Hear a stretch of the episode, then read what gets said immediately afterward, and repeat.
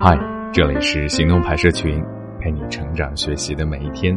我是行动君静一，敢行动，梦想才生动。小的时候啊，大人们教导我们不要撒谎。长大以后，你会发现，原来在成年人的世界里，谎言并不少。大概是成年人都学会了不揭穿吧。今天和你分享的文章来自《极物》，作者。是极物情桑。前段时间还记得吗？一种无论你说什么、做什么，都会被人围起来疯狂赞美的夸夸群火了。在那儿，无论你说什么，都会受到大家疯狂的赞美攻击。比如说，有人说自己胸比较平吧，就会有人夸一个优秀的女人，不管做什么都是 A，随便穿件衣服都透露出高级感啊，嫉妒。有人抛出了黑暗料理，就有人会夸，四根火腿肠被你做出了四种不同的色泽，你是炸火腿肠的天才啊！考验料理功力的时候到了，一看咬下去就是外焦里嫩的口感，哦，这该死的火腿肠！感到了吗？夸夸群就是现代的乌托邦，阳光和煦的桃花源，商业互吹的圣地，以及没有杠精的天堂。这类群一开始收费是很便宜的，十元就能坐着被夸十分钟，后来被夸三分钟就要十五元了。根据提供的服务不同，五分钟的售价从二十元到一千三百一十四元不等。即使价格不断的翻倍，人们还是愿意一掷千金，享受几分钟虚拟的美好。有人会说，这不是颠倒黑白的夸奖吗？明知道夸奖是假的，为什么还互不拆穿，吹得那么开心呢？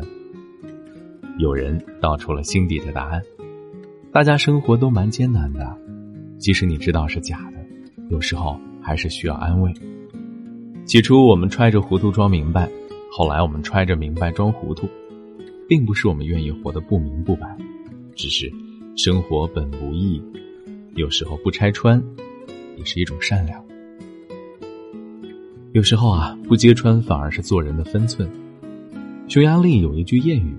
说揭穿谎言比追捕瘸腿的狗还容易，有时候不是不揭穿，只是人际关系中凡事留有余地，是做人必要的分寸。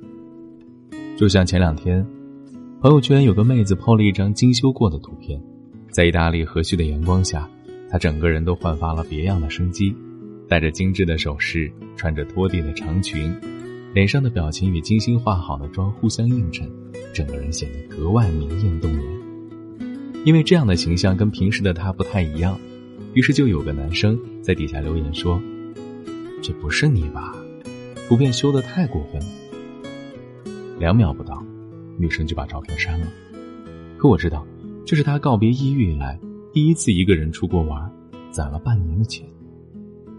我想说的是，在公开场合自以为是的揭穿真相，是一件很愚蠢的事儿。自拍本来就是为了取悦自己而诞生的，既不损人，也令自己心情靓丽。其实每一个发自拍的人心里都知道，是的啊，用了美图软件后，我真的比镜子里还美。你夸就完事儿了，不要跑着来揭穿。生活中类似的事情太多了，比如有人每天炫耀自己的皮包，其实是假的；有人每天在朋友圈里秀恩爱，但实际上夫妻关系岌岌可危；有人知道真相。但大多数人会选择不去揭穿，为什么？没有人会喜欢自己的秘密被人拆穿，特别是那些戴着面具生活的人。一旦被拆穿了，只会惹来愤怒。正如某位作家说：“平常大家都是装，装并不可耻。很多时候，大家都是靠着揣着明白装糊涂生存下来。真的不必要非要揭穿别人的伪装，把对方的脸面划破。”成年人的世界里，谁能没几副面具？生活都已经足够苟且，何必还要互说痛处呢？成人的世界总是很脆弱，永远给双方保留体面是基本的礼仪和共识。好多事儿一拆穿，就会惹来更多问题，还不如给别人留一点尊严，也给自己留一些自在。恰到好处的分寸感是做人的处世哲学，凡事讲求一个度，他日。才好相见嘛？英国科学家把说谎就当成儿童成长的标志。当我们开始成长，谎言就一直如影随形。毕竟，每个人都有不可告人的秘密，有自己的渴求、欲望和难以启齿的需要，所以，有时候不拆穿就是一种善良。在韩剧《我的大叔》里，女主角听到有人在说男主角的坏话，为了维护男生，气愤地赏了那人一巴掌，并转头告诉了男主。男主听后。并没有意料之中的愤怒，而是说：“听到别人骂人，就不要转告给挨骂的人，就装作不知道吧。大人之间却不是，假装不知道是义气，是礼仪。知道我受伤了的人，我觉得跟那种人来往不舒服。没有任何人知道就可以了，那就什么都不是了。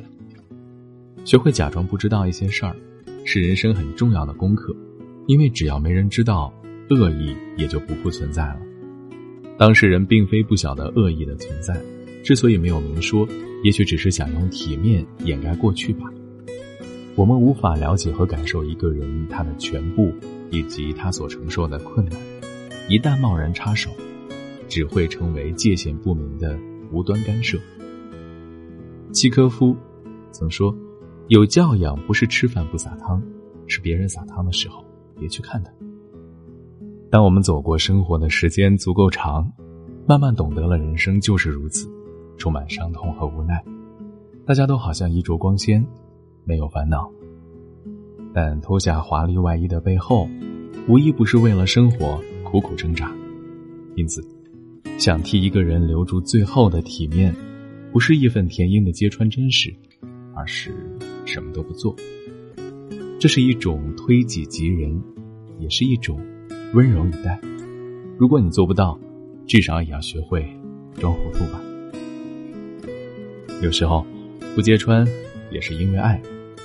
不得不承认啊，生活是具有欺骗性的，有的欺骗很大，有时欺骗很小，而大多时候，我们骗别人说我很好，只是一个换个形式在说爱。李安的《喜宴》里，伟彤是同性恋，定居美国。事业有成，但父母却一心一意的要给他找一个媳妇，他执意要亲自飞来美国，监督伟彤成婚。无奈之下，他只好和一个叫微微的女孩假结婚。但后来微微怀孕了，伟彤的男友知道后怒火难当，当着伟彤的父亲的面大吵大闹。他们以为父亲听不懂他们在讲什么，但父亲早在台湾的时候就已经为了来美国认真的学了英语。于是那时，性格刚强如马医生的父亲，终于得知了真相。但面对假结婚的儿子儿媳，他并没有揭穿，只是在临走的时候，给了儿子一个无言的拥抱。还有韩剧《请回答一九八八》里，成家长女宝拉是个外冷内热的人，她要强又倔强，从来不会像妹妹德善一样，会跟爸爸撒娇亲昵，讲心里话。在出嫁前，她给爸爸买了一双崭新的皮鞋，鞋子大了太多，以至于怎么走都非常的不跟脚。但当宝拉问起时，她却一直说鞋子很合适。直到婚礼当天，当宝拉在婚礼中给爸爸鞠躬时，才发现鞋子后面塞满了纸巾。看着眼里满是爱意跟不舍的父亲，当时满心愧疚的宝拉再也绷不住，在婚礼上泪流满面。婚礼后，他把那些一直说不出口的话，都写在了信里。有时候，我们之所以如此熟练的对深爱的人撒谎，其实不是为了敷衍和应付，而是我们早已明白，生活的最终目的，不是为了获得真相，也许，最终目的，就是为了获得幸福。不要妄图去揭穿大部分谎言，毕竟说出真相的时候，也许大部分事实会比谎言，更让我们感到不舒服。而更多时候，谎言要来的比真相，也许更迷人。对于这一点，林清炫说的最好。他说：“生活不是童话，不是所有的故事都会有一个美好的结局。当人生都很难的时候我们能做的也许就是在路过的时候温柔一点。好了今天的文章就先到这儿了你可以关注微信公众号行动派大学还有更多干货等着你。我趁你幻想变得强悍可能习惯不安或许有话不讲请别说我总是狂妄。感激稍纵的火光，成全家乡一个十年的谎。谁能容许这些？人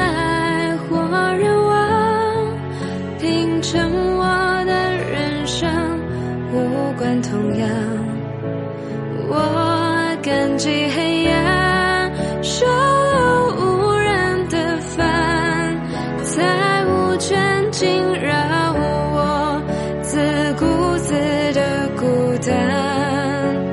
我感激远方，把情感。都吃了，哦，心事漫长，至少。